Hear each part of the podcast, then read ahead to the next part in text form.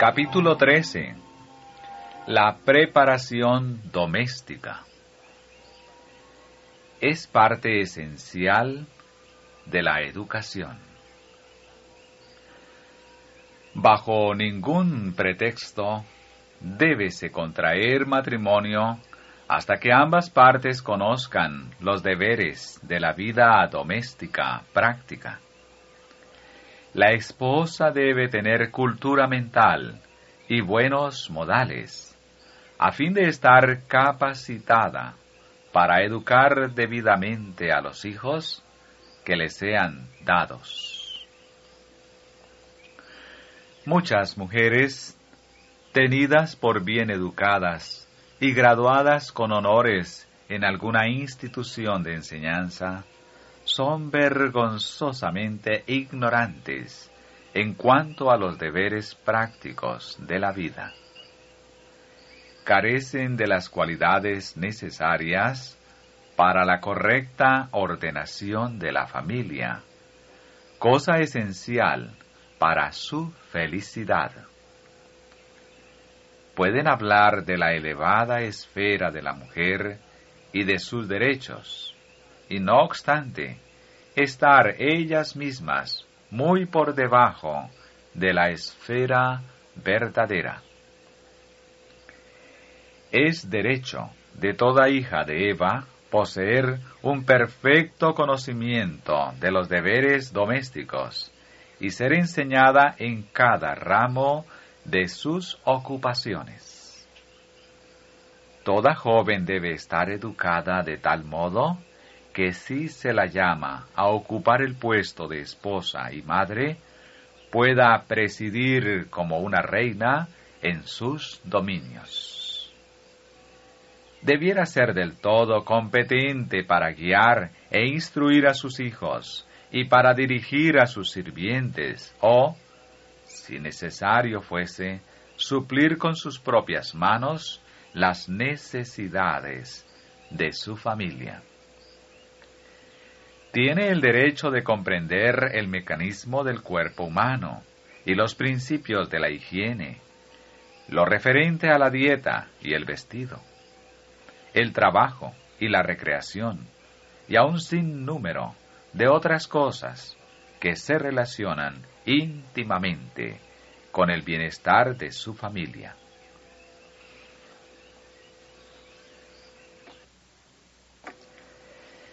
Tiene derecho de obtener un conocimiento de los métodos mejores para el tratamiento de las enfermedades que le permita cuidar a sus hijos cuando estén enfermos en lugar de abandonar sus preciosos tesoros en las manos de enfermeras y médicos extraños. El concepto de que la ignorancia acerca de la ocupación provechosa constituye una característica esencial del verdadero caballero o la dama, es contrario al designio de Dios en la creación del hombre. La ociosidad es un pecado y la ignorancia acerca de los deberes ordinarios es el resultado de la insensatez. Y en el resto de la vida dará amplio motivo para lamentarla amargamente. Las jóvenes piensan que cocinar y hacer otras tareas de la casa es trabajo servil, y por lo tanto, muchas que se casan y deben atender a una familia tienen muy poca idea de los deberes que incumben a la esposa y madre. Debiera ser ley que los jóvenes no se casaran mientras no sepan cuidar de los hijos que pudiera tener la familia.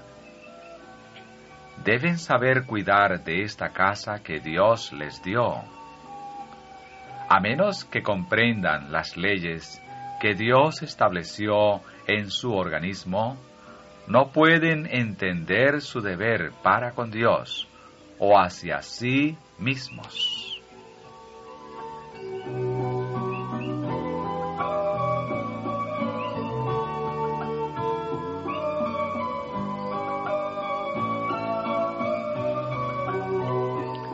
Debiera enseñarse en el colegio.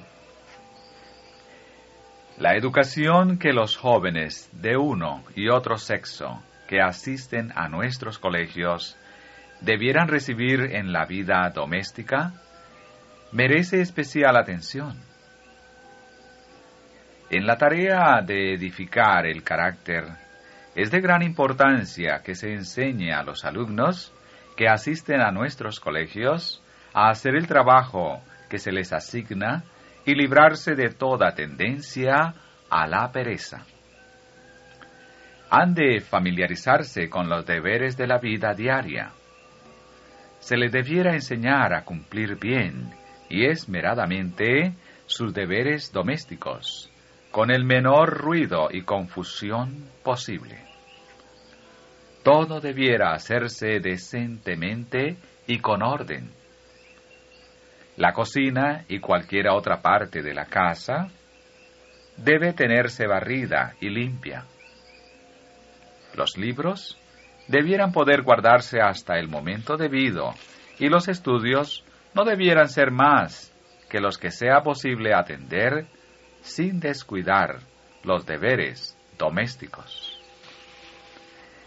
El estudio de los libros no debiera absorber la mente con descuido de las obligaciones del hogar, de las cuales depende la comodidad de la familia. En el cumplimiento de estos deberes, debieran vencerse los hábitos de indiferencia, incuria y desorden. Porque, a menos que se corrijan, esos hábitos serán introducidos en toda fase de la vida y ésta verá arruinada su utilidad.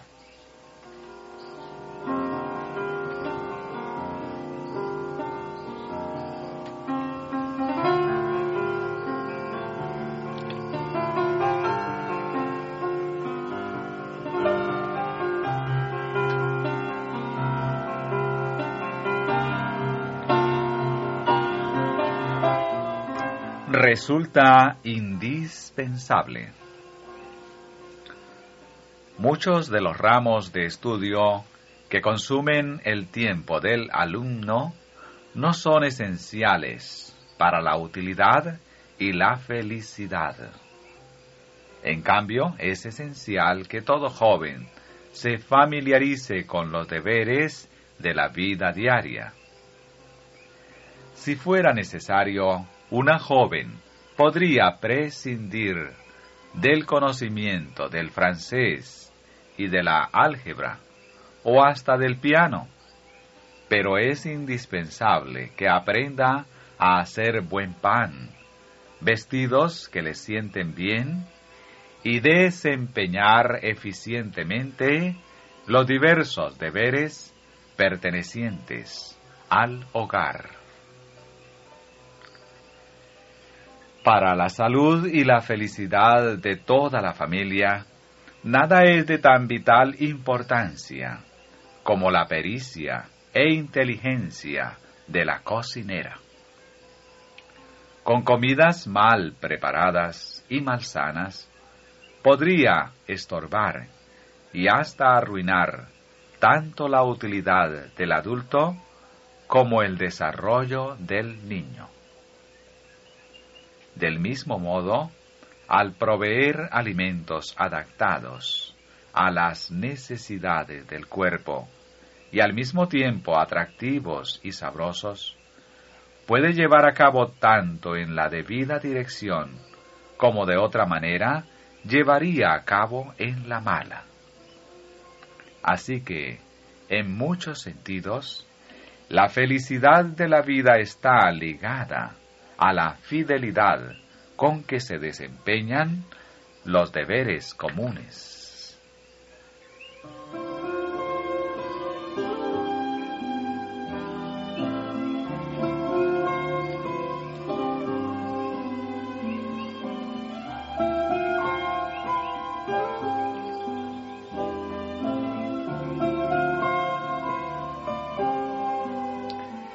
Aplíquense los principios de la higiene. Se debería prestar más atención de la que comúnmente se concede a los principios de higiene que se aplican al régimen alimenticio, al ejercicio, al cuidado de los niños, al tratamiento de los enfermos y a muchos asuntos semejantes. En el estudio de la higiene, el maestro atento aprovechará toda oportunidad para mostrar la necesidad de una perfecta limpieza, tanto de las costumbres personales como del ambiente en que uno vive. Enséñese a los alumnos que un dormitorio que reúna todas las condiciones higiénicas una cocina limpia y una mesa arreglada con gusto y saludablemente provista, lograrán más para la obtención de la felicidad de la familia y la consideración de cualquier visitante sensato que cualquier conjunto de muebles costosos que adornen la sala. No es menos necesario ahora que cuando fue enseñada hace mil ochocientos años por el Maestro Divino, la lección, la vida es más que la comida, y el cuerpo que el vestido.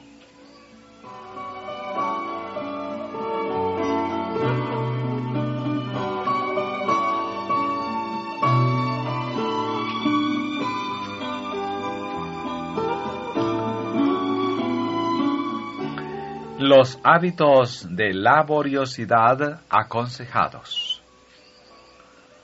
Usted tiene peculiaridades de carácter que es necesario disciplinar severamente y dominar resueltamente antes que pueda contraer matrimonio con seguridad. Por lo tanto, no debe pensar en casarse hasta que haya vencido los defectos de su carácter, porque no sería una esposa feliz. Usted no se ha educado para el trabajo doméstico sistemático. No vio la necesidad de adquirir hábitos de laboriosidad. El hábito de hallar placer en el trabajo útil, una vez contraído, no se pierde jamás. Una persona está entonces preparada para verse colocada en cualesquiera circunstancias de la vida y en condición para hacerles frente. Aprenderá a deleitarse en la actividad. Si haya placer en el trabajo útil, su mente se dedicará a su ocupación y no hallará tiempo para ensueños y fantasías. El conocimiento del trabajo útil comunicará a su mente inquieta y descontenta energía, eficiencia y una dignidad conveniente y modesta que impondrá respeto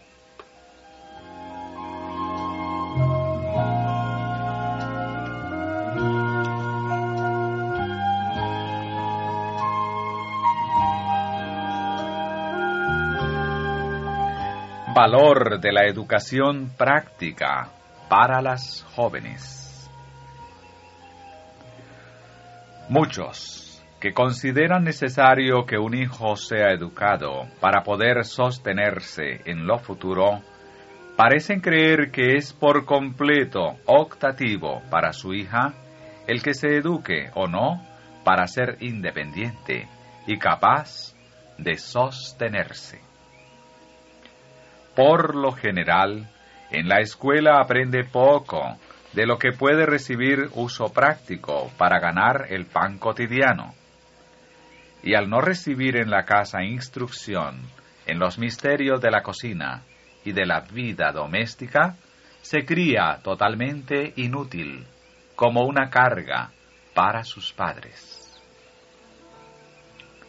Una mujer a la cual se le enseñó a atenderse a sí misma está también preparada para atender a otras personas. Nunca será una carga en la familia o en la sociedad. Cuando la fortuna le sea desfavorable, habrá en alguna parte lugar para ella, donde pueda ganarse honradamente la vida y ayudar a quienes dependan de ella. Las mujeres debieran prepararse para alguna ocupación en la cual puedan ganarse la vida si fuere necesario. Pasando por alto otros empleos honorables, toda joven debiera aprender a hacerse cargo de los asuntos domésticos del hogar. Debiera ser cocinera, tenedora de libros, costurera. Debiera entender todas las cosas que debe conocer una dueña de casa, sea su familia rica o pobre. Luego, si llega a sufrir reveses, está preparada para cualquier emergencia. Se ve, en cierto modo, independiente de las circunstancias. El conocimiento de los deberes domésticos es de incalculable valor para toda mujer. Hay familias sin cuento, cuya felicidad queda arruinada por la ineficiencia de la esposa y madre. No es tan importante que nuestras hijas aprendan pintura, trabajos de fantasía, música, ni siquiera la raíz cúbica o las figuras de la retórica, como que aprendan a cortar, confeccionar y componer su propia ropa, y a preparar el alimento en forma saludable y apetitosa. Cuando una niña tiene nueve o diez años de edad, se debiera exigir de ella que tome sobre sí una parte de los deberes domésticos permanentemente, a medida que sea capaz, y se la debiera tener por responsable de la manera en que la desempeña. Fue un padre sabio aquel que, cuando le preguntaron lo que se proponía hacer con sus hijas, respondió, Me propongo hacerlas aprendizas de su excelente madre, a fin de que aprendan el arte de aprovechar el tiempo y se preparen para ser esposas y madres de familia y miembros útiles de la sociedad.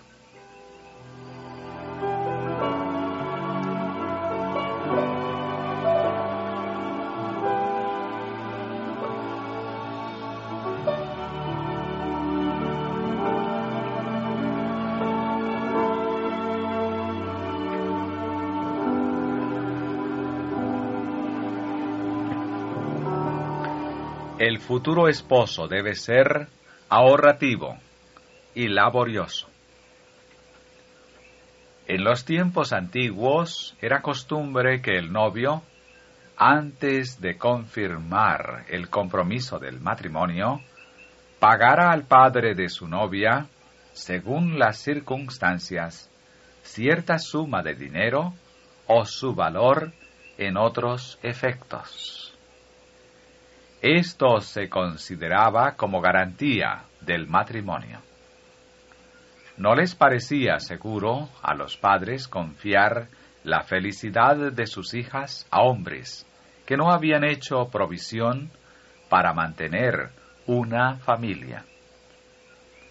Si no eran bastante frugales y enérgicos para administrar sus negocios y adquirir ganado o tierras, se temía que su vida fuese inútil. Pero se hacían arreglos para probar a los que no tenían con qué pagar la dote de la esposa. se les permitía trabajar para el padre cuya hija amaban durante un tiempo, que variaba según la dote requerida. Cuando el pretendiente era fiel en sus servicios y se mostraba digno también en otros aspectos, recibía a la hija por esposa, y generalmente la dote que el padre había recibido se la daba a ella el día de la boda. Esta antigua costumbre, aunque muchas veces se prestaba al abuso, como en el caso de Labán, producía buenos resultados. Cuando se pedía al pretendiente que trabajara para conseguir a su esposa, se evitaba un casamiento precipitado y se le permitía probar la profundidad de sus afectos y su capacidad para mantener a su familia. En nuestro tiempo resultan muchos males de una conducta diferente. Nadie resulta excusable por carecer de capacidad financiera de muchos hombres se puede decir, el tal es bondadoso, amables, generoso, hombre bueno y cristiano, pero no está capacitado para manejar sus propios asuntos. Cuando se trata de desembolsar recursos, no es más que un niño. Sus padres no le enseñaron a comprender y practicar los principios del sostén propio.